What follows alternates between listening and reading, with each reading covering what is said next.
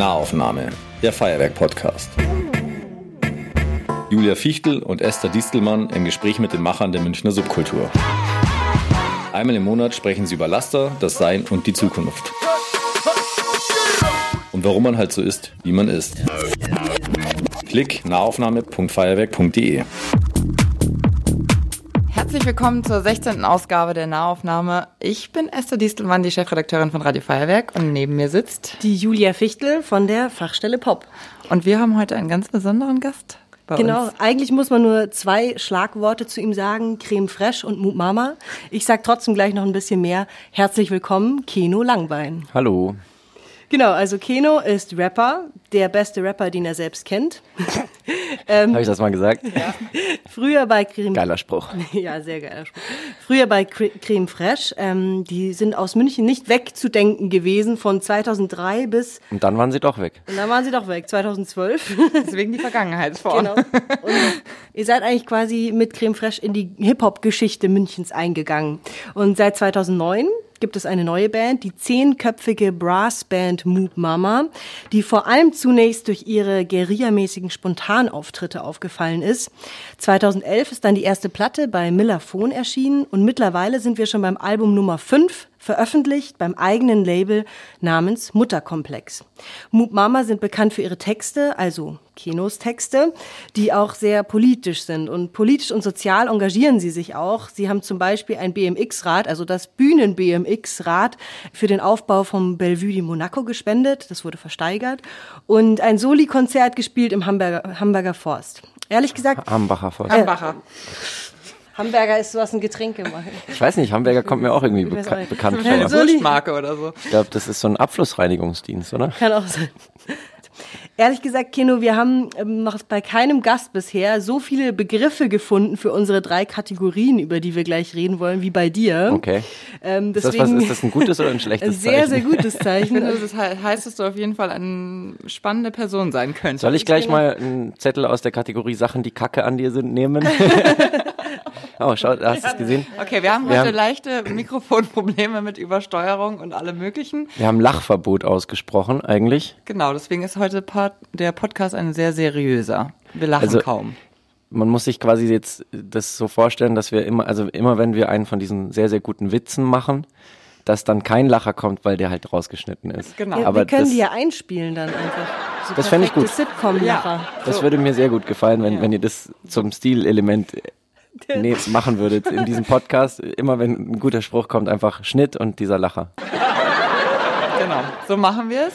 Wir sind ja jetzt in unserer Juli-Ausgabe und Juli äh, 2019 ist ja für dich auch ein besonderes, ein besonderer Monat, denn du feierst zehnjähriges Jubiläum mit deiner Band Mu Mama. Ja. Was bedeutet denn das für dich?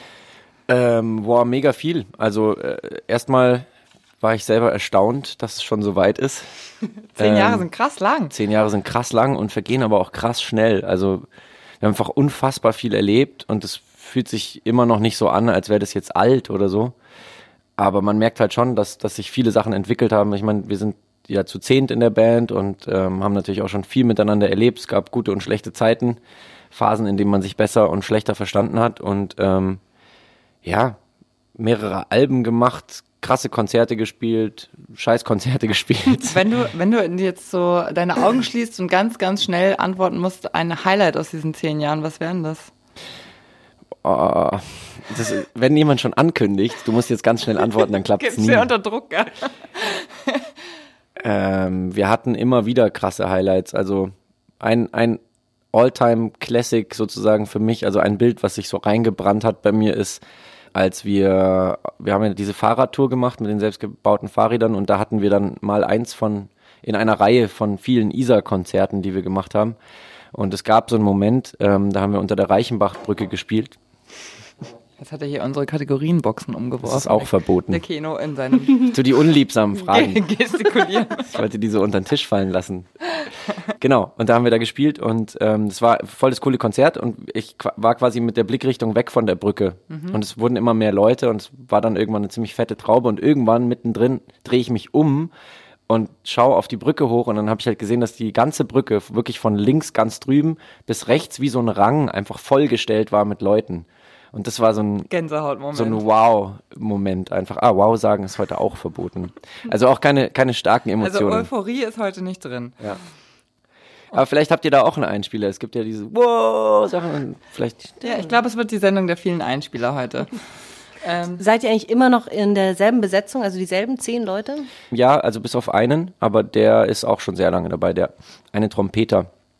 Also wir hatten ähm, nach dem ersten Album ähm, ist ein Trompeter ausgestiegen, weil dem war das zu dem Zeitpunkt einfach, der hat das nicht gesehen, das so weiterzumachen. Es war der älteste von uns und ich glaube, der war auf dem Weg, etwas sesshafter zu werden damals und was wir gemacht haben, war halt das totale Gegenteil davon. Gerade am Anfang war das ja eine unglaubliche Ochsentour, also die meisten von uns sind ja studierte Musiker, für die das schon auch immer einen professionellen Anspruch hatte sozusagen. Und ähm, so geil das ist, ein eigenes Projekt zu haben, so lange dauert das auch teilweise, bis die Leute das halt akzeptieren und man dann halt auch mit 200 Euro nach Hause kommt und nicht einfach nur mit einer Nacht zu wenig und keiner du Zeit, keiner Zeit für die Beziehung so. Ja, Und bist du studierter Rapper? ja klar. Ich das ganz lange studiert. bin so ein, Lang bin so ein Langzeitstudenten-Rapper. Nee, ich habe äh, tatsächlich kein, äh, kein abgeschlossenes Studium. Und was Nichts. für Angefangene? Ich habe mal Medizin angefangen zu studieren. Hm, Dr. Langbein. Äh, Dr. Langbein. Ja, ich, ich fand halt David P. so cool. Ja, genau. Ich ganz, oh, wollte ich, oh, Mist, also nah ans oh, Mikrofon oh, kann eine man Emotion. Ja, genau. Wollte ich gerade sagen, ist das so eine Inspiration in München? Man wird Mediziner und Rapper zugleich. Ja. Wobei es gibt auch, es gibt auch noch andere. Von Kreuzfeld und Jakob, Ja. der eine ist auch Ja. Arzt geworden. Ja. Das war auch einer der besten Rapper, die es in Deutschland gab, irgendwie so. So, gut. Wir haben wie immer unsere drei Kategorien vor uns stehen in Plastikböckslein und haben uns da äh, Zettelchen ähm, mal wieder entworfen, auf denen der Kino jetzt gleich etwas ziehen soll. Und diese drei Kategorien, die vor uns stehen, sind mal wieder Laster, Sein und Zeit. Und Haben wir extra für dich Begriffe eben uns ausgedacht. Also. Kino sitzt da und grinst uns an und fragt, was, was wollen die jetzt von Ja, mir? ich bin- ich bin super nimm, gespannt. Nimm mal, was, was lacht dich an und was Ähm, Und warum? Sein, sein finde ich gut. dann mach. Sein. Also ich darf mir die Kategorie und den Zettel aussuchen. Ja. Das ist nett Nee, du musst aus allen Kategorien am Ende gezogen haben, aber Okay. die Reihenfolge bestimmst du. So. Aufmachen. Trommelwirbel. Männlichkeit. Uh. Ja, das war Männlichkeit, war, weil ich hatte irgendwo in einem Interview mal gelesen, dass du gesagt hattest, du wärst eigentlich oder es, manchmal wäre man gern so stark wie ein Superheld. Und dann habe ich mich gefragt, warum? Ich habe so einen Text geschrieben halt, der mit dem Satz beginnt, also auf der letzten Platte ist so ein Song drauf, ich, ähm, ich will sein wie diese Männer, die so anders als ich sind in diesen gewaltverherrlichenden Ami-Serien. Und warum ist das erstrebenswert in Gottes Namen? Naja, gut, es ist insgesamt doch auch mit einem leichten ironischen Unterton versehen, dieses Lied. Ja, das ist halt, ich meine, eigentlich rede ich da über, über, über eine Fantasie. Eigentlich rede ich da darüber, was ich wirklich tue, nämlich auf der Couch liegen und halt Netflix gucken und nicht der Punisher sein, sondern halt statt äh, irgendwie jemanden zu zermatschen, einfach nur so Sachen in mich reinfressen und die Zeit mir vertreiben.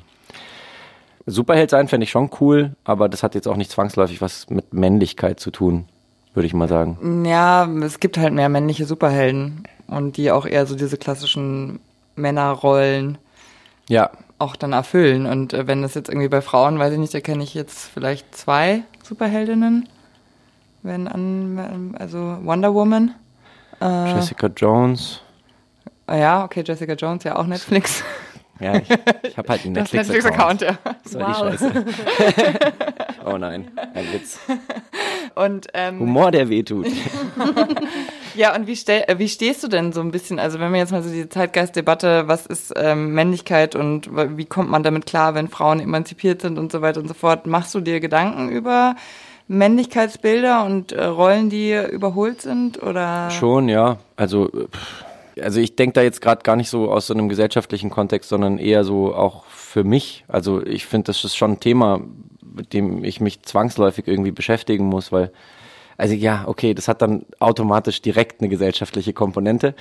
Aber ja, also Rollen, Rollenbilder, die man erfüllen kann oder nicht erfüllen kann und nicht erfüllen will.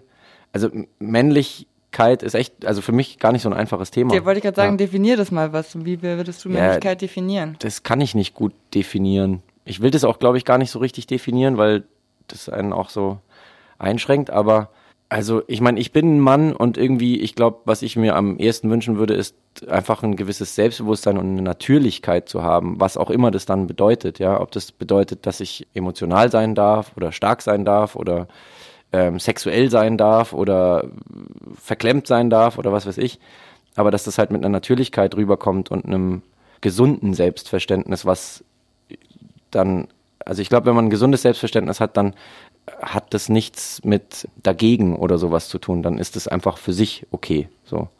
Männlich zu sein. Ja. Aber ja, also wir machen solche Themen schon, also ich, ich beschäftige mich da viel damit. Ich, ich bin halt auch, also ich bin äh, mit meiner Mutter aufgewachsen als Einzelkind und ich glaube so, da, dass ich da schon auch schon immer so ein bisschen so eine Perspektive auch mitbekommen habe, halt Auf eine weibliche Themen. eine weibliche Perspektive. Also ich bin eher jemand, der nach einer männlichen Perspektive sucht im Leben so. Mhm. Also einfach so männliche Vorbilder und so und die sind echt schwer zu finden, finde ich. Ha genau, wollte ich gerade fragen. Also wenn du mit einer Mama aufgewachsen bist, was hattest du dann in der Jugend für männliche Vorbilder? Ja, also mein Vater war trotzdem ein Vorbild für mich, auch Ja, wenn, er, wenn er nicht so oft da war wie meine Mutter. Der hat irgendwie immer die coolen Sachen gemacht. Aber das, ja, auch die schöne Rolle des Vaters. ja, ja schon. Also ich meine, meine meine äh, Eltern sind jetzt, das wird echt ganz schön schnell, ganz schön persönlich. Meine Eltern sind ähm, ein ungewöhnliches Paar, weil mein Vater neun Jahre jünger ist als meine Mutter. Und ähm, mein Vater war zu dem Zeitpunkt, als ich auf die Welt kam, sogar noch Schüler. Und ähm, Ach krass. Äh, deshalb ist das jetzt gar nicht mal so typisch. Nee, zu dann sagen. hat er ja auch ein ganz andere, also dann ist ja auch das Männlichkeitsbild wahrscheinlich auch noch ein ganz anderes als jemand, der deutlich jünger ist als die Frau, die er sich gesucht hat, äh, hat wahrscheinlich auch ein anderes Verhältnis dann zu. ja, Also würde ich jetzt. ja, ich ja. Aber kann, sie war mag jetzt nicht sein. die Also- Lehrerin, oder? Wie? Die Lehrerin? Nee, die Sozialpädagogin. Miss Robin. Sozialpädagogin. Und es war tatsächlich so, dass sie sich im Jugendtreff kennengelernt haben, wo er als Gast und sie als äh, Sozialpädagogin war. Okay. Äh, das, ja, Ein ungewöhnliches das hat mich psychisch total verkorkst. Oh, sie ist so. Lachen dürfen. Autsch. Nee, also, also zum, zum, zu diesem männlichen Vorbild-Ding. Also ich meine, meine Mutter war eine alleinerziehende Mutter und hat da schon auch sehr die Regeln gemacht. Die war immer die, die mich erzogen hat. Und dass mein Vater nicht da war, war auf der einen Seite halt das Ergebnis von deren Beziehung, ja, also für die auch ja keiner sowas im Speziellen kann. Also mein Vater war jetzt niemand, der gegangen ist. Es war einfach eine Beziehung, die nicht funktioniert hat. Und meine Mutter hat dann bestimmt, wie die Erziehung läuft, sozusagen. Also mein Vater hat da immer nur so eine Nebenrolle gespielt. Der war für mich nie so der, dieser, dieser, dieser Vater, Vater, den man sich so vorstellt, der einem zeigt, wo es lang geht und sowas. Also so, das ist ja auch wieder so ein Bild, ne? Aber ähm, das habe ich auf jeden Fall im Erwachsenenalter dann schon gemerkt, dass mir sowas als, als irgendwie als eine weitere Ausrichtungsmöglichkeit irgendwie schon fehlt oder gefehlt hat. Muss man sich so- halt dann auf anderen Wegen suchen. Genau, oder so ein Opa oder ein Onkel oder irgendwer konnte Nee, ich habe jetzt den nicht. Punisher halt. nee, wenig, wenig, ganz wenig Männer in meiner Familie tatsächlich. Also meine Mutter hat dann schon auch einen Mann gehabt. Es war aber auch ein sehr stiller Mann, so, der auch sich nie so eingemischt hat, auch nie äh, die Stimme erhoben hat und sowas. Selten was gesagt hat. Ja. Und hast du das Gefühl, dass du dadurch irgendwie Emotion, also dass du m, mehr damit aufgewachsen bist, dass Emotionalität zum Beispiel irgendwie was nicht Negatives, zwangsläufig Unmännliches ist? Hm, Das würde ich leider nicht so sagen. Okay. Ähm, ja, schau, da, sind, da, da, da ist tatsächlich auch ein Bild, was äh, jetzt einfach so quasi, das hast du jetzt einfach so mal so hingestellt, aber ich glaube nicht, dass meine Mutter die freiste Emotionalität hat. So. Also, Ja, es heißt nicht, dass Frauen alle wow, scheiße, automatisch wenn meine Mutter diesen sind. Podcast hört. Es, es tut mir so leid, Mom. Das haben wir öfter, dass sich Leute bei ihren Eltern entschuldigen, unsere Gäste. Ja. Ich wusste gar nicht, dass das hier so therapeutisch wird. Ja, es ist halt Nahaufnahme, Mann. Ja, okay. Ich möchte nicht mehr über meine Mutter sprechen. Ja, nee, also wie gesagt, das ist ja auch ein Klischee, dass Frauen jetzt unbedingt so wahnsinnig verbunden mit Emotionen sind, klar. Ähm, aber das ist ja auch irgendwie, finde ich, ein Prozess im, im Männlichkeit, also da können wir jetzt mal weg von den Eltern gehen, ist ja auch im Prozess des Erwachsenwerdens etwas, was man ja vielleicht irgendwann dann so merkt, äh, dass man entweder überfordert damit ist oder dass man das mehr bräuchte oder dass das in der, in der Gruppe, in dem Freundeskreis, dem männlichen Dominierten, vielleicht eben keine Rolle spielt und man sich deswegen dann bei seiner Freundin immer ausgeheult hat, wenn es irgendwie emotional war. Ist das bei dir so, oder hast du sehr viele emotionale Männer um dich herum? Also ich habe nicht gelernt, dass emotionalen Fall, äh, emotionalen, geiles Wort, äh, Emotionalität irgendwie falsch wäre oder so. Also was ich schon sagen kann, ist, dass ich also in so in so Jungs-Freundeskreisen war es auf jeden Fall, kann ich mich schon erinnern, schon auch als Jugendlicher, hatte ich immer so ein, so ein, so ein unangenehmes Gefühl, wenn das so männlich wurde. Also so männlich. Ich mache hier diese Gänsefüßchen mit der Hand dran. Äh, ähm, so, weißt du, wenn, wenn, wenn, wenn sich jetzt, man ist unter Jungs und alle, also gerade in der Jugendzeit, so Pubertät, alle reden dieses, dieses Jungszeug so, also abfällig über Frauen oder, oder so, ja, so, so, so, so pubertär sexuell und so finden sich geil da drin und so. Das, das habe ich nie hingekriegt. Und da ist auf der einen Seite natürlich, habe ich da vielleicht auch was gelernt, was die anderen nicht gelernt haben, dadurch, dass ich mehr Frauen um mich rum hatte oder so. Aber auf der anderen Seite war ich da auch verklemmt. So. Weil ich glaube, das ist auch eine Phase, in der Jungs sich halt ausprobieren und dann vielleicht irgendwann lernen, dass das jetzt so cool auch nicht ist und dann aber eben mit dieser Erfahrung in ein gesundes Verhältnis zu, zu, zu dieser Männlichkeit kommen. Und das ist vielleicht schon auch ein Prozess, den man durchmachen muss, damit es gesund wird. Ich finde es auch total, also Männlichkeit finde ich ja gerade in Bezug auf Hip-Hop immer ein, äh, ein Spannungsfeld, sagen wir mal so, weil ja im Hip-Hop sehr häufig ähm, ein sehr krudes äh, Männer- und Frauenbild transportiert wird. Das ist ja in deinen Texten auch ähm, eigentlich nie so gewesen. Also du hast dich, hast du dich da bewusst von, also warst du, Nach und nach, ich denke, das ist ein Prozess, also äh, das ist äh, ein, ein Produkt von Beschäftigung tatsächlich damit. Also ich glaube, ich, ich wäre jetzt so von Anfang an hätte ich mich nie hingestellt und, äh, und, und diese Klischees erfüllt, so weil das war ich einfach nie. Aber also mittlerweile achte ich auf jeden Fall schon weitaus mehr darauf, was ich da in meinen Texten darstelle, als ich es jetzt früher gemacht hätte. Und dieser Prozess ist aber auch noch nicht zu Ende.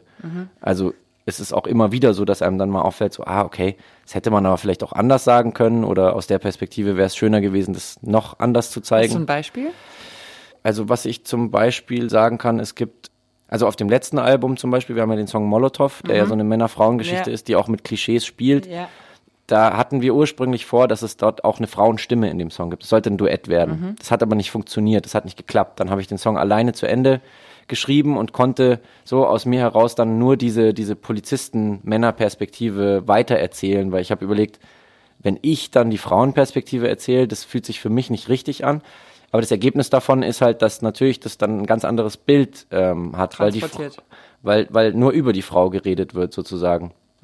Und ähm, also ich finde den Song cool, ne? Aber ich habe da schon auch mit Leuten drüber diskutiert, wie sie das, wie sie das finden und empfinden so und ganz, ganz selten. Die meisten finden den Song einfach toll und so, auch Frauen. Aber ich bin auch schon, bin auch schon mal angesprochen worden, so ähm, ob das nicht auch ein bisschen sexistisch ist, weil die Frau da nie selber sprechen darf und so und kann man auch rein interpretieren. Also da und also mir geht's da so, ich möchte einfach offen sein für, für so eine Kritik, so auch wenn ich das vielleicht dann in dem Moment nicht sehe, aber ich habe das schon öfter erlebt, dass mich irgendjemand anspricht und dessen Meinung finde ich dann erstmal extrem und dann setzt es aber bei mir trotzdem einen Gedankenprozess in Gang. Und wieso sind bei Moop Mama nur Männer? Äh, Nur in Anführungsstrichen. Das ist eine sehr gute Frage, die kann ich dir nicht beantworten. Also Also jetzt nicht Konzept irgendwie, Nee, also die gar nicht. Brassband, Jungs. gar nicht, aber ich glaube, das ist dann Teil eines äh, Gesamtproblems in der Musikszene, so äh, Kommen da einfach weniger vor. kommen, kommen weniger vor, leider, ja. Also Aber es, ja, es gibt ja schon ein paar ja, ja, es, es gibt welche. Blasinstrumente-Spielerinnen. Ja. Also ich meine, der Markus, der unsere Band gegründet hat, der hat sich halt lauter Leute gesucht, mit denen er in anderen Projekten auch schon was zu tun hatte. Es hat sich so ergeben. Ich kann dir das tatsächlich nicht beantworten. Es war auf jeden Fall keine Absicht. Und als du gesagt hast jetzt gerade, es hat sich dann nicht ergeben, lag es daran, dass ihr keinen gefund, keine andere Frau gefunden habt, die, dir, die diesen weiblichen Part hätte übernehmen können in Molotow? Oder war das keine, die gepasst hat? Ja, eine Mischung aus beidem. Also ähm, wir hatten da so eine Künstlerin ähm, im, im, im Kopf, die wir gerne gehabt hätten und die hatte dann eigentlich Lust, aber dann keine Zeit. Dann haben wir jemand anders gefragt, der auch gepasst hätte, aber die war mit dem Kontext nicht so richtig zufrieden, weil irgendwie der Text schon fertig war und dann war es kein richtiges Feature mehr und so. Dann wollte sie das so nicht machen, weil sie dann auch, auch interessant, ne, als Hintergrund so, die hat zum Beispiel dann ganz klar gesagt, ja, so auf diese Art und Weise möchte ich das nicht machen. Und ich konnte es halt voll gut verstehen. So, ich will nicht die Frau sein, die immer nur den Refrain auf dem Hip-Hop-Song singt, sozusagen. Oder Und nur performt quasi und nicht ähm, selber Mhm. ja. was einbringt. Gestaltet, Genau. ja. Und jetzt ist es halt so, dass die Frauenrolle in dem Song sozusagen auf so, ein, so, ein, so, ein, so eine Extrastimme reduziert ist. Und Ich, äh, ich glaube, der Song wäre noch besser, wenn es halt, ja, wenn es beides gäbe. Aber es gibt dann auch viele Gründe, die zu sowas führen. Ne? Dann ist es so, äh, jemand hat keine Zeit oder das andere passt nicht oder man muss auch fertig werden. Auch solche Sachen spielen ja dann eine Rolle. Ja. Und tatsächlich muss ich auch sagen, dass so ein, ein Argument im Hintergrund für uns schon auch war, okay, wenn wir da jetzt ewig suchen nach einem Feature, also wir haben echt uns ganz viele Gedanken gemacht und nichts hat so richtig gepasst, weil das ja auch so eine Rolle ist in dem Song von so einer bisschen so einer Krawallmacherin, aber halt ja, und dann ist es trotzdem aber auch irgendwie ein rappiger Song. Das heißt, man muss jemanden finden, der das verkörpern kann, also der das irgendwie, ähm, dem man das abnimmt, diese Rolle, der man das abnimmt, diese Rolle. Mhm. Und ähm, aber gleichzeitig auch noch auf so einen Song performen kann. Also aber gerade im Berliner Umfeld gäbe es doch ein paar Rapperinnen oder sind die dir alle zu dreckig dann? Nee, also ich, ja, einfach, einfach nicht so richtig gepasst, finde ich. Also es gibt manche, wo ich dachte, das passt textlich nicht so richtig oder dann irgendwie so vom Style, wie die performen. Ja. Na gut, dann ähm, haben wir dieses, diese Kategorie vielleicht mal kurz bearbeitet oder hast du noch eine Frage an den Kino? Mm. Ich, ich möchte noch was über Männlichkeit erzählen. Ja. Weil ich war halt die einzige Frau in der Band am Bass. Mhm. Und da habe ich mir echt öfter gewünscht, ähm, ein Mann zu sein. Krasserweise. Also, also ich meine, wir haben angefangen, da war ich 17. Mhm. Und da hatte ich öfter, habe ich mir gedacht, das wäre für mich gerade leichter und unkomplizierter, wenn ich einfach auch ein Junge wäre. Das finde ich irgendwie Von immer, immer interessant. Ernst genommen sein oder was meinst du jetzt damit? Ja, ernst genommen werden und irgendwie ja, ich musste mir da öfter drüber Gedanken machen, dass ich jetzt eine Frau bin und die anderen halt nicht. Und da, das, ich habe da irgendwie keine Lust drauf gehabt und dachte mir, es wäre jetzt für mich einfach einfacher, ein Mann zu sein. Ja, okay, das ist wahrscheinlich ziemlich genau das Grundproblem, dass Frauen das in vielen Situationen an vielen Orten genauso denken. Es wäre einfacher, ein Mann zu sein. Ja. Ja, ist es auch, glaube ich. Also ja. würde ich jetzt einfach als steile These sagen. Also in der Gesellschaft, die halt eine patriarchale Gesellschaft ist, also zumindest auf Strukturen, äh, aus patriarchalen Strukturen basiert, ist es einfach leichter, ein Mann zu sein. Und auch gerade wenn man im Musikkontext unterwegs ist, wo es ja auch irgendwie sehr viel um Seilschaften geht und, und um, um wen kenne ich und mit wem habe ich schon gespielt und bla bla bla. Und dann sind es ja häufig einfach Männer, so wie du es ja auch erzählt hast. Ich finde es nur interessant, weil jetzt ist es nicht mehr so und auch nach ein paar Jahren war es dann nicht mehr so, aber eben noch in meinen Jüngeren, in meinen, keine Ahnung, in der, wo man so die Identität findet in der Jugend, dass ich das mhm. da so in meinem Kopf hatte immer. Das fand ich irgendwie. Ich muss ganz ehrlich sagen, ich habe eure Musik gehört früher. Mm, welche, welche Fresh. Gerade weil ich also krass aus dem amerikanischen Hip-Hop kam und es wahnsinnig schön fand, dass es im deutschsprachigen Bereich erstmal ein paar kluge Texte gab, die nicht nur Freundeskreis so, weißt du. Mhm. Ähm, und eben, ich habe auch, Mai, das, äh, dieses Liebeslied, das du da geschrieben hast, das Rue äh, Saint-Honoré oder wie das, das heißt. Ja. Äh, das ist ja hauptsächlich vom Toni eigentlich. Ja? Mhm. Das fand ich halt einfach, Mai, also dass es auch mal Männer gibt, die in einem Hip-Hop-Kontext Gefühle thematisieren war einfach schön. Also ich habe mich, ich okay. habe wirklich mich durch äh, so viele Tracks durchgehört und habe nach weiblichen Stimmen gesucht, wo die dann mal vorkamen. Und wenn, dann habe ich mich besonders gefreut, wenn mal keine weiblichen Stimmen, also meistens ja keine weiblichen Stimmen kamen, dann aber auch mal ein reflektierter, emotionaler, weicher Text. Also mhm. wenn ich das jetzt mal so laienhaft darstellen kann. Ähm, ja, wobei wir tatsächlich, glaube ich, damals überhaupt nicht über sowas nachgedacht haben. Also, Zufall dass wir jetzt irgendwie das wollen, weil oder so. Also so, lass uns mal was Emotionales machen, weil das kommt sonst nicht vor, haben wir, glaube ich, überhaupt nicht gedacht. Nee, aber es war halt. aber die, also dieser Song wäre auch aus uns heraus, also aus uns, aus diesem Dreiergespann. Creme Fresh bestand ja aus Fat Tony, mir und Bastler, unserem Produzenten und DJ, der jetzt Bassdrum und Produzent bei Mook Mama ist. Mhm. Und wir drei haben halt unseren Kram gemacht und dieser Song und noch ein anderer Song sind in Kooperation mit einem Freund von uns entstanden, Gerd Baumann. Mhm. Ein Filmmusiker, ja. den viele in München wahrscheinlich auch kennen, ja. weil der so berühmt ist für die Filmmusik, wer von wer früher stirbt, ist, ist länger, länger, tot, tot ja. und so. Und das ist, das ist zum Beispiel, das ist ein echtes männliches Vorbild von mir. Den finde ich richtig, richtig toll. So ein ganz offener, spontaner, auch sehr emotionaler, lockerer Typ. Also unfassbar anziehend auch, so, mhm. für Frauen wie für Männer. Also eine total starke Person. Mhm.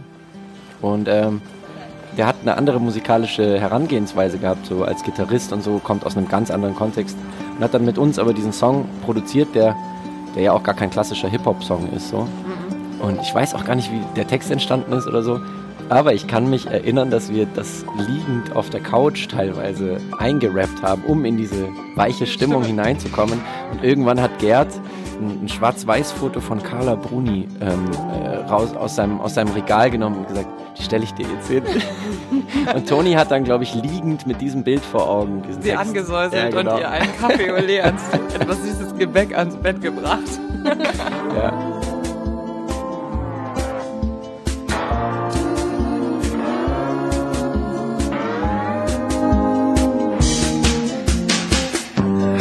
Gerade zu dir rübergedreht und gemerkt, du hast dein Auge halb offen. Hab gesehen, dass du tust, als ob du noch schläfst, aber vielleicht sollte ich dich einfach mal knuffen. Hatte nämlich gerade einen kitschigen Traum und du warst darin die Hauptrolle. Hab mich deshalb gefragt, ob ich mich nicht einfach mal auf dich drauf rolle. Okay, ähm, wollen wir eine Ja, andere Kategorie? Genau, wir müssen, müssen mal. Ich habe meinen ersten Zettel jetzt auch schon Schön genug bearbeitet. gerollt und gefaltet. Der ist aus fertig. Nervosität. Ja, andere Kategorie. Ich nehme Zeit. Mhm. Habt ihr die geordnet oder so? Nee, du kannst alles durchschütteln, wie Okay. du möchtest. Stadtplanung.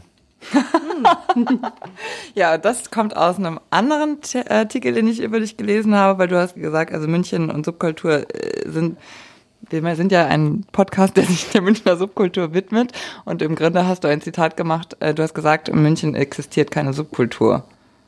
Und das liegt an einer schlechten Stadtplanung. Habe ich das falsch gelesen oder Ich weiß nicht, ob ich das exakt so gesagt habe, aber ich bin so ein bisschen dieser Meinung, dass in, also ich, ich bin der Meinung, dass in München zu wenig Subkultur existiert. Keine würde ich jetzt nicht sagen, weil sonst wäre ich auch nicht Da? da. Es gibt auf jeden Fall in München sehr viele Leute, die cooles Zeug machen, aber es ist einfach, also ich habe eigentlich immer das Gefühl, dass es einfach so in diesem Bild, was man von außen auf München hat, einfach nicht repräsentiert ist. Nee, da denkt man an Kammerspiele, an Gasteig, an, An etabliertes Zeug halt. HFF. an, an, an Hochkultur Ja. sozusagen und, und genau, das ist München. Hochkultur und Wiesen oder vielleicht noch ein paar andere Sachen, BMW. Fußball, ja, also es sind alles so, so, so große, mainstreamige, natürlich auch hohes Niveau, ja, aber für mich ist das halt, da, da liegt für mich der Punkt. So, da fängt die Bewertung an sozusagen. Das ist hohes Niveau, das ist Hochkultur und so und das ist halt überhaupt nicht meine Sichtweise. Aber du bist doch Münchner, also das ist, Ja. ich finde, das ist so dieses Klischeebild, das man als Außen von München hat. Mhm. Und äh, ich meine P1 und bla bla bla, aber wenn man, äh, also ich weiß, was du meinst, es, ist, es gibt nicht die gleichen Räume, wie es in Berlin und in Mhm. Hamburg gibt, natürlich nicht. Aber es gibt ja hier auch, man kann sich ja diesem ganzen BMW-Wiesen, äh, FC Bayern, Ole Ole, kann man Voll. sich ja entziehen. Also ich meine, ich habe mein komplettes Leben daran vorbeigelebt und äh, viele von diesen Orten, also ich habe in München unfassbar viele verschiedene Orte, auch wirklich in einer sehr großen Bandbreite gesehen, glaube ich. Auch im Kontext von Musik. So, wir haben zum Beispiel auch schon mal auf einer FC Bayern Feier gespielt mit Ach? Mama, ja, auf einer Pokalfeier Ach, nee. in so einem Essraum. Es war die Zeit, wo es Uli Hoeneß gerade nicht so gut ging. War er da schon im Knast oder? ja, eben noch nicht. Ah, okay. Aber ich, ich war irgendwie da, aber sonst so meine Jugend habe ich eher an der Tankstelle vorm Backstage verbracht. So. Ja. Also und äh, so Sachen wie P1 oder so, ich, ich war da noch nie. Nee. Einfach.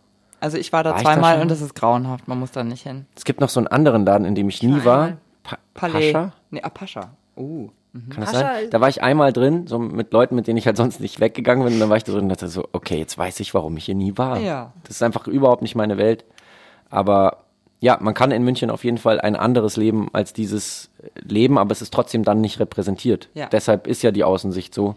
Und ein Stück weit, also ich finde schon, wenn man dann in anderen Städten ist, ist klar, es sind viele Vorurteile, aber viel davon ist auch wahr. Es ist auch wirklich spürbar halt, wenn man, wenn man hier ist und wenn man es vergleicht mit dem Lebensgefühl in, an anderen Orten.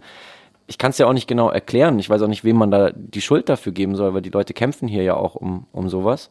Warum ist es so schwer? Ich habe keine Ahnung. Ich möchte trotzdem ganz kurz erst noch fragen, Mhm. also du bist nach Hamburg gezogen und da bleibst du ja leider auch. Und spürst Fürs du das da Erste. wirklich, äh, spürst, fühlst du dich dort anders als ja, hier? definitiv. Kannst du das beschreiben? Ich kann sagen, dass sich Hamburg weniger bewertend anfühlt als München. So im, im, im alltäglichen Leben auf der Straße. Ich finde, in München gibt es so einen ganz typischen Blick, den man ganz oft kriegt, so einmal von unten nach oben und dann bist du einkategorisiert. Das ist ein Gefühl, was ich hier ganz oft habe. Und gerade wenn ich aus, aus Hamburg oder von woanders wieder hierher komme, dann fällt mir auf, wie präsent sowas ist. Einfach Bewertung im, im, im, im Straßenbild. In München ist es ist es krass, wenn du anders aussiehst oder so. Also ich sehe ja jetzt nicht anders in, ich mache wieder diese Anführungszeichen, ja. ich, ich, ich, ich passe ja überall irgendwie rein, so als äh, weißer deutscher Junge. Mann, ja. Aber, aber also auch, also ich spüre das auch, das Bewertende, aber ich denke mal, wenn, wenn du halt in München eben ja eine andere Rolle einnimmst, sozusagen, ob du jetzt eine krasse Subkultur vertreten willst oder halt einfach schwarz bist oder was, ja, wirst du in München anders beobachtet als in anderen Städten. Also da ist Hamburg definitiv offener. Es gibt ein bunteres Straßenbild, es wird nicht so viel gefra gefragt. Das eben das Wort anders fällt dann schnell weg, sozusagen, weil es einfach normal, eine gewisse Normalität ist. Und die ist meiner Meinung nach in München und in Bayern so noch nicht angekommen. Und das war der Grund, wieso du weggezogen bist, oder?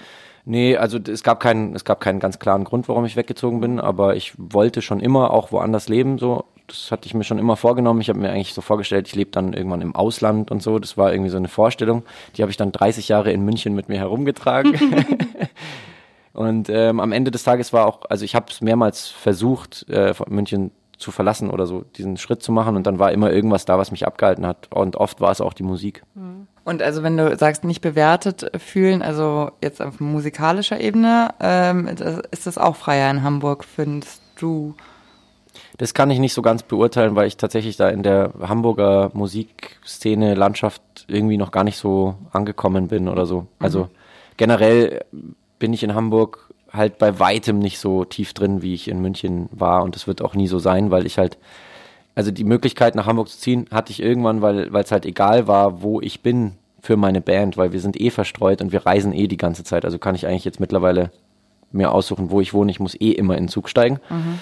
Aber das führt auch dazu, dass ich halt einfach sehr, sehr viel weg bin von zu Hause. Und wenn ich dann zu Hause bin, dann möchte ich auch gerne in meiner Bude bleiben oft. Mhm. Das heißt, ich mische mich jetzt in Hamburg nicht dauernd unter die Leute und gehe in jede Kneipe und auf jede Party und lerne alle Leute kennen.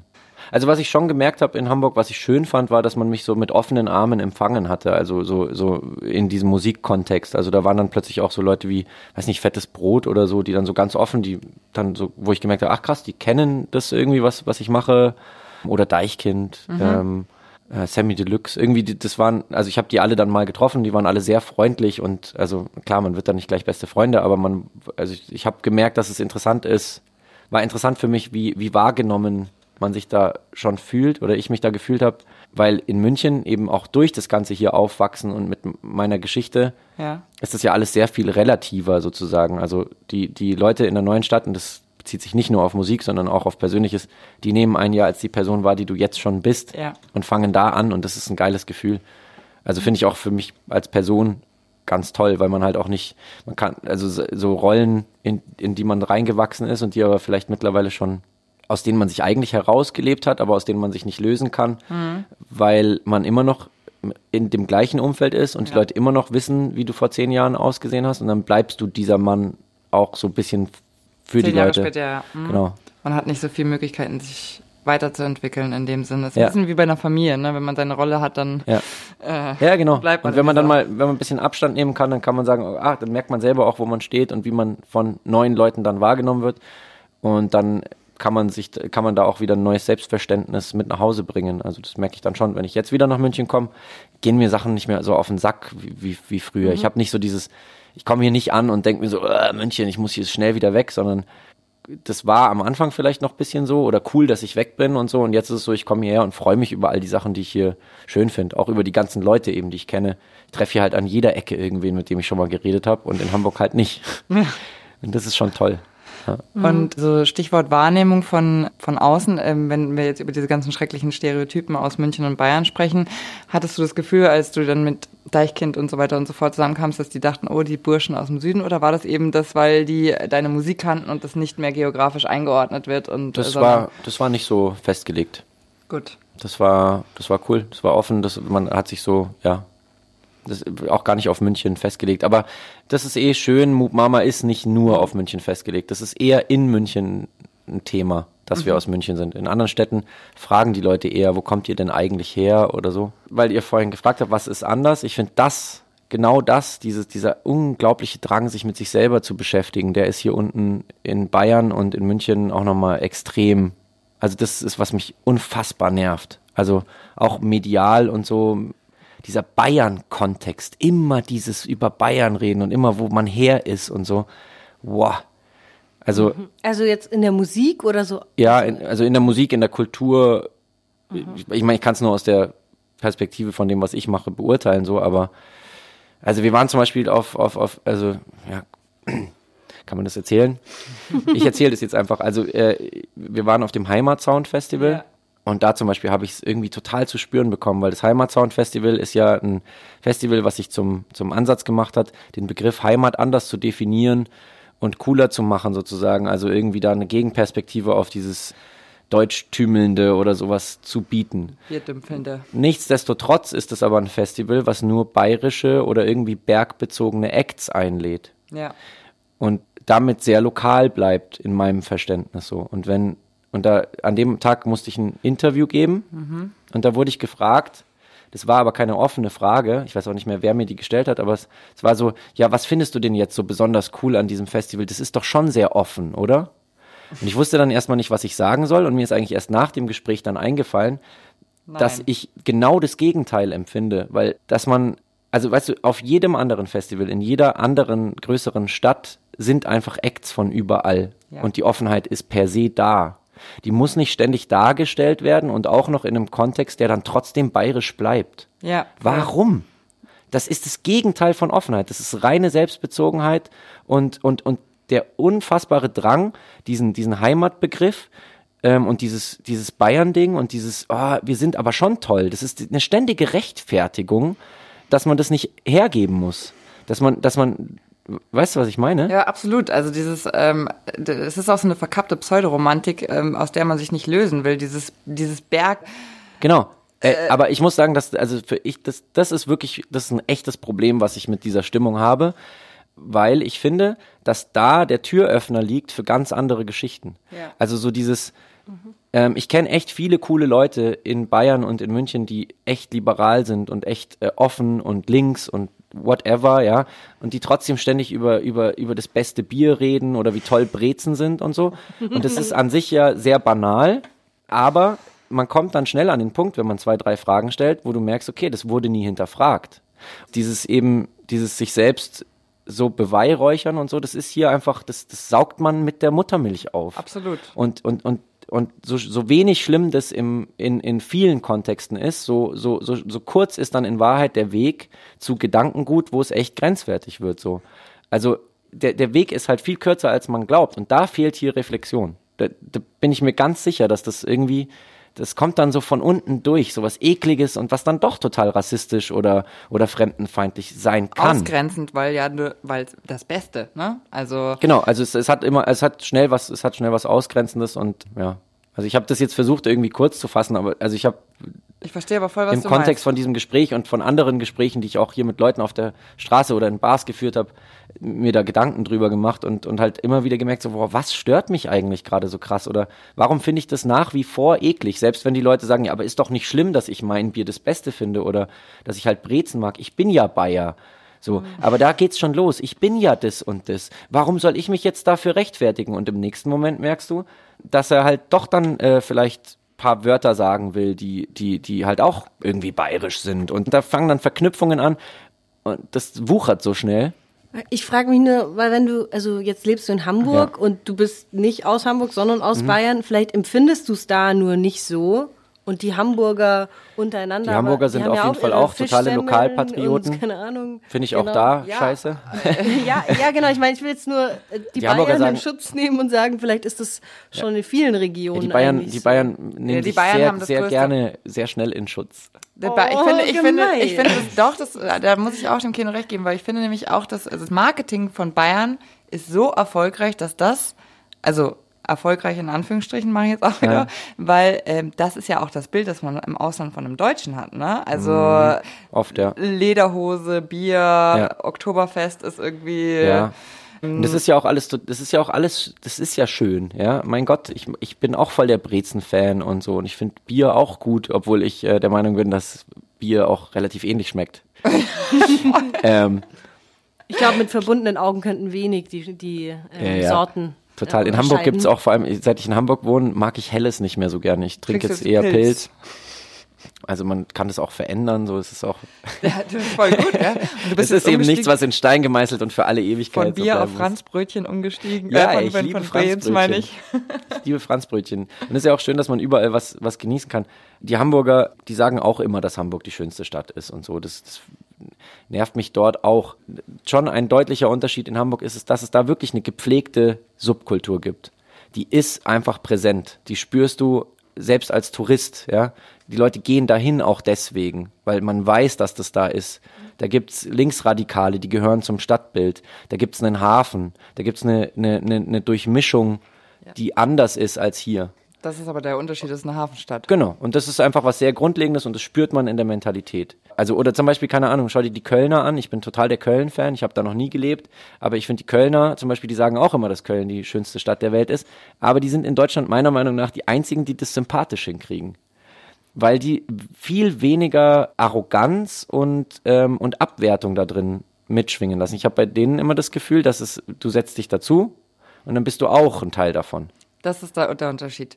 Also ich finde der Kontext sozusagen, du findest da, du findest dich selber gut, aber wenn äh, aber dann ist die Frage, ist der Kontext und was anderes weniger gut oder ist der Kontext und du darfst mitmachen? Das ist für mich der der der Unterschied. Weil sich selber gut finden ist eben überhaupt kein Problem, ja? Also wie bei der Männlichkeit auch. Du kannst dich als Mann toll finden, aber bist du deshalb besser oder ist es einfach nur ein Angebot? Das ist ein sehr grundlegender Unterschied, finde ich. Okay, ähm, dann. Sagen wir, wollen wir eigentlich über alle Zettel, die da drin sind, sprechen? Nein. So? nein, jetzt gehen wir nur noch zu Laster und Ach dann so, war's okay, das. alles klar. Also aus jeder Kategorie ein Zettel. Ein Zettelchen. Sonst hätte ich jetzt ähm, versucht, etwas einsilbiger zu werden und Okay, dann gehen wir zu Laster, der letzte Kategorie. Du bist übrigens ein, ein kleines Unicorn, weil das ist, du bist, glaube ich, der Erste, der das als Letzte nimmt. ich habe was zu verbergen. Mhm. So. Und der auch so gewissenhaft diese Zettelchen nochmal durchwühlt. Mhm. Ja, ich will mich ja nicht zerstört. verarschen lassen. Ihr habt doch bestimmt irgendwelche Pläne gehabt. So. Politikverdrossenheit. Scheiße. Ich bin total verdrossen sofort. Aber du bist doch voll politisch. Ja, also nee, finde ich gar nicht mal so. Ich finde das auch sehr interessant, weil ihr habt das ja auch schon im Intro gesagt, so wir sind eine politisch engagierte Band und so. Ich habe gesagt, die Texte politisch. Aber du hast auch gesagt, dass ja. wir uns politisch engagieren und dann hast Ja, du sogar zwei so Sachen aufgezählt, die wir tolle gemacht haben. Also ich äh, sage das jetzt gerade Ja. absichtlich so, weil, weil ich finde, dass das ähm, schwierig ist, sich das so ähm, selber so anzurechnen. Also Ich empfinde es so. sagen wir mal so, Aber warum spielst du dann im Ham Hamburger, Hambacher Forst? bei der Hamburger Wurstfabrik. genau. Also wenn, äh, Ich glaube, es ist ein Getränkelieferant. Ja, ich muss da ein bisschen, ich muss da auch, ich werde jetzt einfach wieder sehr viel reden. Achtung, Achtung. Also das mit dem politisch sein. Ich, ich weiß, dass meine Texte immer irgendwie gesellschaftlich zu lesen sind und so und ich kann das auch gar nicht anders und ich finde das auch wichtig. Und mittlerweile habe ich auch das Selbstverständnis, dass ich das tun möchte. So, das ist irgendwie einfach passiert. Dann haben die Leute gesagt, ah, du bist politisch. Dann habe ich mir gedacht, hä, was bin ich? Und dann habe ich aber gemerkt, ja, ich will einen gesellschaftlichen Kontext darstellen. und ich, Haltung dann, wenn genau, dir das besser gefällt. irgendwie eine Haltung haben, einen Inhalt haben und auch dann im Laufe der Zeit habe ich auch gemerkt, dass mir das je immer wichtiger wurde, desto mehr ich gemerkt habe, dass wir halt schon auch einfach zu vielen Leuten sprechen und mir dann schon wichtig ist, drüber nachzudenken, was wir da sagen und was wir den Leuten vermitteln oder vermitteln ist auch ein falsches Wort, ist eher ja anbieten. Ja. Ähm, kannst Ja. du den Rülpser Wir, rausschneiden? ja, wir haben ja alle Spezi getrunken, was man ja eigentlich nicht darf, aber dann. Ich, ja. Spezi verboten oder was? Naja, also. Was? Spezi ist jetzt verboten in Bayern? Ja, Wer hat sich das ausgedacht? weil. Trinken nur Paulaner Spezi. Irgendwann dürfen wir gar nichts mehr trinken. Genau. In Bayern sowieso nicht. Ja, genau. Und dann finde ich aber trotzdem gleich, also ich weiß auch, dass wir eine Band sind, die sich, also im Verhältnis zu anderen Bands, die eben nie so einen gesellschaftlichen Kontext einnehmen oder so oder irgend, zu irgendwas Stellung beziehen. Es gibt ja auch sehr viele Bands, die das gar nicht machen. Deshalb sind wir da schon vielleicht dann was Auffälliges, was Besonderes. Aber dann zu sagen, wow, wir sind ja so eine politische Band und wir machen so coole Sachen, finde ich auch wieder Das ist schwierig. übertrieben. Weil wir sind eine, wir sind eine Band aus zehn ziemlich, ähm, ziemlich normalen, so durchschnittlichen äh, Typen, ja, die so auch recht unterschiedlich sind in ihren Ansichten, auch unterschiedlich sind, inwieweit sie sich mit Themen beschäftigen. Klar, ich schreibe die Texte und da kommen halt viele von meinen Gedanken rein. Das heißt aber nicht, dass jeder in unserer Band sich gleichermaßen Damit identifizieren kann. damit identifiziert, sich gleichermaßen zu einem Thema stellt. Und die, dann sind wir eine demokratische Band, so, Das heißt, äh, Aktionen entscheiden wir auch gemeinsam und die werden immer, also meine Position ist nicht gleich der Bandposition sozusagen. Was ich damit eigentlich, worauf ich einfach nur hinaus will, ist, es gibt Leute, die sich wirklich politisch engagieren und es gibt Leute, die wirklich Grund haben, politisch zu sein und es gibt Leute, die sich auch nicht aussuchen können, ob sie poli politisch sind oder nicht. Und all das trifft auf uns nicht zu. Damit spielt jetzt an, weil es ihr zehn weiße Männer seid. Ja, zum Beispiel, zum Beispiel ja. Mhm. Und aber auch einfach so das, ja cool, ich habe jetzt gesagt, spendet bei Viva Con Agua, deshalb bin ich jetzt cool. Nee. Und das, das kommt aber oft so. Ja, ähm. Und das will ich halt einfach nicht. Da, da das, ja. Das, ich verstehe das, das, ich verstehe das, was du meinst, aber sagen wir mal so, es ist irgendwie, dadurch ist aber vielleicht Viva Con Agua für manche Menschen überhaupt erstmal auf, auf die Bildfläche getreten. Und ja. das ist ja irgendwie, finde ich. Genau, es ist cool und wichtig, da einen Beitrag zu leisten und das wollen wir auch. Und mittlerweile ist es schon auch unser Anliegen, das Dass kann man du schon ja sagen. Jetzt aber jede Woche dann nach Tansania runterfliegst und da irgendwelche Sachen pumpst. Genau, oder von Hamburg nach München. ja. ja. Aber ich glaube, ich Achso, du hast es ganz anders gemeint. Ich habe es jetzt eher so nee, ich hab, äh, nee, ich, hab, ich meinte jetzt nicht ähm, Flugzeug-Shaming, ähm, Pollution und so weiter und so fort. Flugzeug-Shaming. Diese fette Boeing, ey. Sondern ich meinte eher, dass, das, was für mich dann politisch wäre, wäre, wenn du das dann tatsächlich auch leben würdest. Also wärst du jetzt wirklich regelmäßig dann da und pumpst dann da dein Wasser und organisierst mhm. dann da, dass das. Aber trotzdem machst du eine Awareness und das ist mehr als viele machen. Also genau das. Und das ist das eine. Ich verstehe, dass du äh, verstehe, ja. dass du dich das distanzieren möchtest, weil du dir das, diesen Mantel des Politischen nicht anziehen möchtest. Trotzdem ist es politischer als viele. Ja, so. ja, und das, das ist kann die man Wahrnehmung. so sagen. Genau, ja, kann man so sagen. Und wenn wir dann schon darüber gesprochen haben, also Politikverdrossenheit hat es dann. Politischer als viele, die Formulierung merke ich mir. Kommt jetzt in alle Pressetexte. Weil bei den Pressetexten ist es nämlich so, äh, kleine, kleiner Fun Fact, man schreibt die und alle schreiben sie ab. Voll. Und wenn man das gut macht, dann hat man selber das über sich gesagt, was man möchte, dass über einen gesagt wird. Deshalb merke ich mir die Formulierung. Ja, dann gerne habe ich dazu beigetragen. Danke. Ich habe noch eine Frage zu den Texten, weil du gesagt hast, so demokratisch geht's zu in der Band. Mhm. Ist es dann schon mal passiert, dass quasi Nicht bei den Texten. Okay, okay. Nee, also das ist wirklich so eine Frage. Also gibt's gäb's mal eine Zeile, wo jemand sagt so nee, ja, das, das kann, könnte schon nicht. könnte schon passieren, wobei es also da ist ein hohes Vertrauen so also die wissen, dass ich das gut mache und lassen mir da auch meine Freiheit, aber es gibt schon dann, manchmal gibt es mal eine Diskussion. Also ich habe zum Beispiel fürs letzte Album einen Weiße Männer-Song geschrieben, der ist nicht auf dem Album gelandet, was ich ein bisschen schade finde, ähm, weil das Thema hätte ich gerne da untergebracht. Aber also halt, es geht halt natürlich darum, wie cool weiße Männer sind. Na klar, und, ähm, dass sie die Besten dass die sind. Leute aufhören sollen, auf uns rumzuhacken. Genau. LOL. Sagst du ehrlich LOL? Ja, ich sag gerne LOL.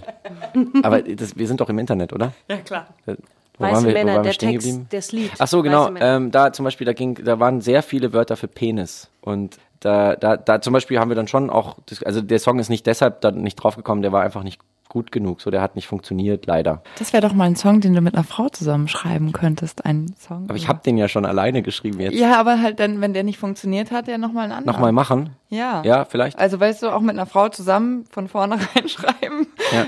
sodass ich habe in letzter Zeit tatsächlich mit mehreren Frauen geschrieben. Es hat sehr viel Spaß gemacht. Und Songs für Mama geschrieben oder Texte? Oder nee, nee, andere nee, Sachen? für andere Leute, mhm. mit anderen Menschen. Mhm. Ich mache das äh, gerne. Wo waren wir eigentlich gerade? Politikverdrossenheit. Ja, genau. Hey, geil, dass ich euch heute immer so ein bisschen erinnere, wo wir gerade stehen. Das liegt daran, dass der Kino so und ich gestern bin. zwei unterschiedliche Abende verbracht haben, aber glaube ich das gleiche Ergebnis war. Und du bist halt... Bier, Achtung, Bier. Bier. genau. Bier. Okay, und wie blickst du auf die, wenn wir über Politikverdrossenheit noch kurz reden, wie blickst du auf die, wahrscheinlich ja auch eure Fans und eure Hörer sind ja auch Menschen, die so zwischen 15 und hm. weiß ich nicht was sind. Ja, wir haben ein ziemlich breites Altersspektrum. Unser Publikum ist überhaupt nicht auf irgendeine so Szene festgelegt oder so. Also du wirst, wenn du auf unser Konzert gehst, überhaupt nichts erkennen, was die so. Also Vereint. das ist, ja, das ist relativ breit gefächert. Das ist schön, weil dadurch mhm. hast du wahrscheinlich als Musiker auch viel mehr Möglichkeiten, äh, auch zu experimentieren. Was ich eigentlich damit fragen wollte, mit der Aussage, die du mir äh, quasi ein bisschen widersprochen hast, Lass mich doch nochmal auf diesen Hambacher Forst zurückkommen. Warum? Hamburger wolltest du sagen. ja, genau, Entschuldigung, der Hamburger Forst. Äh, warum habt ihr denn da gespielt? Ähm, warum haben wir da gespielt? Wir haben das irgendwie erfahren, dass es das gibt. Also äh, relativ kurz vorher auf unserer Promotour habe ich zum ersten Mal davon gehört. So, ich war da nicht so drin. Da hat uns jemand so Flyer in die Hand gedrückt, weil wir da auch äh, in Köln waren. Und ähm, die haben gesagt, ey, äh, könnt ihr dann nicht irgendwie auch mal was posten oder so? Und ähm, also man kriegt ja viele so Sachen in die Hand gedrückt, aber auf jeden Fall haben wir dann gemerkt, dass es das Thema gibt, uns damit beschäftigt. Einer von uns wohnt auch in Köln, für den war das äh, relativ nah dran. Und dann ja, halt das irgendwie so ein bisschen mitverfolgt. Und ähm, ich glaube, ich weiß nicht mehr genau, ich weiß nicht mehr genau, wie wir da gelandet sind. Ich kann es dir echt nicht sagen. Ähm, aber irgendwie ist dann ein Kontakt entstanden und wir hatten einen Tag, wo das gut reingepasst hat. Hat sich dann unser Tourmanager auch sehr engagiert. Der ist, der ist im, innerhalb von unserer Bandcrew tatsächlich der politischste von uns, also der aktivste. Der hat sich in dem Fall dann tatsächlich sehr engagiert, dass wir diesen Tag dort sein können, dass wir da, also hat das irgendwie mit, für, mit und für uns organisiert, aber wir wollten da alle hin, sind dann da hingefahren, haben in so einem Camp gespielt und sind dann aber tatsächlich auch rein in den Wald. Also das wollten wir dann schon auch irgendwie sehen und wollten da auch versuchen zu spielen. Es war dann am Ende alles relativ stressig, weil der Weg beschwerlich war, so mit vielen Sperren und dann Den und ganzen großen Instrumenten. genau und überhaupt an den Polizisten vorbeigelassen zu werden und so, wobei die alle super freundlich waren und so, aber ich meine, die haben schon geguckt, was man da reinschleppt und was okay ist und was nicht. Und dann sind wir tatsächlich ganz am Ende, sind wir wirklich sozusagen an, an der Front gestanden. Also genau da, wo, ähm, wo sich Demonstranten und Polizisten gegenüberstanden, wo die Schneise war. Und das war wirklich, das war ein krasser Moment. Also erstmal war es heftig, wie die uns da empfangen haben, weil das ja schon so verkapselt war irgendwie und, und dass wir da kamen und dann laut Musik gemacht haben, das war einfach, die fanden das so geil, die haben so Lärm gemacht. Aber witzigerweise kannten uns nicht nur die Demonstranten, sondern auch die Bullen. Also da merkt man so, wo wir, wo wir auch stehen. Ne? Also wir sind halt nicht so links, dass uns nur die einen kennen. Wir, wir standen schon klar auf der Seite der Demonstranten. Wir haben auch für die gespielt, so, aber wir haben danach erzählt bekommen, so, dass jemand zum Beispiel mitbekommen hat, dass ein Bulle zum anderen gesagt hat, hey, hast du gehört, Mook Mama kommen heute? Und das finde ich halt irgendwie schon auch Das witzig. ist schön. Ja. Also, ich. Dass das, dass das irgendwie funktioniert und also klar, die Polizisten haben nicht getanzt, die anderen sind irgendwie ausgerastet und waren laut. Es war, war mega. Also das, das, das Feedback, die Dankbarkeit auch dafür, dass wir da irgendwie hingekommen sind und unterstützt haben, war unglaublich groß. Und ähm, es hat mir eine riesige Wertschätzung gegeben, weil eben genau da, das ist eben so ein Beispiel. So, wir, wir können da schon hingehen und wir können dann dann Musik machen und wir können uns sogar auch noch dafür feiern lassen, dass wir das tun. Da sind aber halt Typen, die hängen oder auch nicht nur Typen, sondern halt auch viele Frauen, die in den Bäumen hängen und halt vielleicht sogar sterben, während sie sich da das, also das muss man sich mal, die Verhältnisse muss man sich einfach manchmal vor Augen führen, damit man sich nicht so selbst so geil findet. Also viel mehr Opfern eigentlich für, Ja. für ihr politisches Ja, und die sich Sein. tagtäglich mit diesen Themen auch beschäftigen. Und ich muss auch ganz ehrlich sagen, wir schnappen solche Sachen auf, beschäftigen uns ein bisschen damit und versuchen Sachen zu unterstützen, die wir unterstützenswert finden. Ja, aber das heißt nicht, dass ich so voll viel Ahnung von vielen Sachen habe oder wir als Band. Aber das ist doch auch eine absolute Illusion. Ich meine, du bist ja in erster Linie hauptberuflich Musiker, also Ja. dass du dich jetzt jeden Tag mit Nachrichten beschäftigst, glaube ich. ja gar nicht. glaube ich jetzt einfach nicht. Deswegen ist es meine Erwartungshaltung auch nicht, wenn ich dann denke, oh, politische Band, oh mein Gott, der Mann kann mir das alles erzählen. Nee, nee, nee, Nee, nee, okay, nee. Ich denke, du machst eher sozusagen, du versuchst halt dann irgendwie mal ein Spotlight auf irgendwas zu, zu stellen. Und Ja, das genau. ist halt dein Film, der das dann mitzieht, aber das Genau. ist jetzt, dass du jetzt der Genau. Begnadete Aber das ist eine sehr Mensch, klare der das alles durchstiegen hat, ist Ja. völlig klar. Also, Aber das ist eine sehr klare und verständnisvolle Perspektive auf das, was wir sind und was wir machen können. Ich glaube, viele machen sich da nicht so, so viele Gedanken, sondern nehmen uns dann als das Zentrum davon vielleicht auch wahr, weil es halt eher so ein Fan-Ding ist oder sowas. ja. Weißt du, wie ich meine? Ja, du, du stellst es ja direkt, du ordnest es ja direkt da ein, wo Ich das. habe aber auch wenig Fan. Fanblut. Fan- äh, Blut in mir, weil für mich ist jeder halt ein Mensch erstmal. Ihr seid gar keine Fans, oder wie? Okay. Also wir wollen schon ein Autogramm noch haben. Ja, Ah, jetzt bin ich aber erleichtert. genau. Und ein Foto haben wir ja schon mit Das dir. sonst, es ist sonst ein, ein Tag, an dem ich kein Autogramm gebe, ist ein Scheißtag für mich. Das verstehe Steh ich total. Da sitze ich, sitz Das. Selbstwertgefühl echt traurig. Genau, ja. Das muss, so ein Künstler-Selbstwertgefühl, das muss, das muss muss, laufen, Futter, so ein Futter, bisschen, ja. Futter. Das ist wie so ein Auto, was ganz viel Benzin verbraucht. Klingt ungesund irgendwie. Okay, Keno, es ist krass schnell vergangen, die Zeit. Stimmt. Ich fand's wunderschön. Äh, Ich finde ich find schade, dass niemand im Internet sehen kann, was für schöne Röllchen ich aus den wir machen das als Themen Foto und hab. stellen das auf Insta. Genau. Ich bin Apropos, nämlich, mache nämlich auch Skulpturen. Apropos Insta, folgt uns doch mal bei Nahaufnahme unterstrich Podcast. Hinterlasst eine Bewertung bei iTunes oder Spotify. Das wäre total schön. Und genau, wir haben ja am Schluss eigentlich immer die Frage, Was ist München für was dich? ist München für dich? Haben wir ja ein bisschen angeschnitten. Willst du trotzdem was dazu sagen? Also ihr wollt einfach am Ende von diesem Interview jetzt nochmal schön diesen München-Bezug herstellen. Nee, das ist halt, weil wir ein Münchner Podcast sind und Ich sage das mit einem Schmunzeln, das war nur eine Anspielung auf das, ja, ich weiß auf die ganze auch. Zeit, weil wir die besten Münchner Podcasts sind. Ja, ja also für mich äh, ist München tatsächlich eine sehr schöne Stadt. Also ich kann da schon äh, antworten darauf. Ich finde das eine tolle Stadt und ich genieße es echt krass hier zu sein. Äh, Vor ein paar Monaten hätte ich wahrscheinlich noch anders geredet, aber ich bin jetzt einfach wieder happy, immer wenn ich hier hinkomme. Und es ist, auch die, Sommer. das ist ja nicht nur deshalb. Das ist die Stadt, wo wo ich einfach sehr viele Freunde habe und ich genieße es hier zu sein und Gut, und dann hat die Julia gerade schon mir in mein Ohr geflüstert. Normalerweise musst du jetzt einen Track von deiner Playlist anmoderieren, die du uns mitgebracht hast. ah fuck die Playlist, die ich euch mitgebracht habe. Ähm, äh, genau. Und aber vielleicht nehmen wir dann halt einer deiner Tracks, die über die du gerade, über die wir gesprochen haben, oder willst du etwas anderes nehmen, was dir gerade so impulsig in dich kommt, wenn du gerade in diese Situation denkst und dieses Lied spürst? Warte. Ich weiß jetzt keinen Track, aber ich bin auf was, also äh, der Lukas, äh, ja aus meiner Band, der hat mir vor ein paar Tagen eine, ähm, eine, ich weiß nicht, ich glaube es ist ein Typ, ist keine Band, äh, JPEG Mafia, habt ihr davon schon mal gehört? Und ich muss den Track, den ich gehört habe, noch raussuchen, aber ich finde das super, Okay. super geil. Dann freut euch auf JPEG Mafia mit einem Track, der euch dann gleich überraschen wird. Und Playlist kann man dann auch auf Spotify nachhören. genau. Der euch auch nicht nur einmal überraschen wird, der Track, sondern ganz oft. ganz oft. Ja. Okay. Dann vielen Dank, dass du da warst, Kino. Vielen Dank War fürs wunderschön. Einladen. War Dankeschön. ein tolles Gespräch. Und bis zum nächsten Mal. Nahaufnahme, der Feuerwerk-Podcast.